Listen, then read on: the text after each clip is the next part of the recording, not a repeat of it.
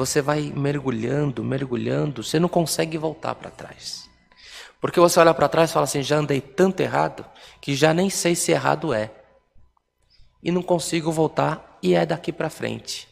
Não. Não. Sempre há tempo.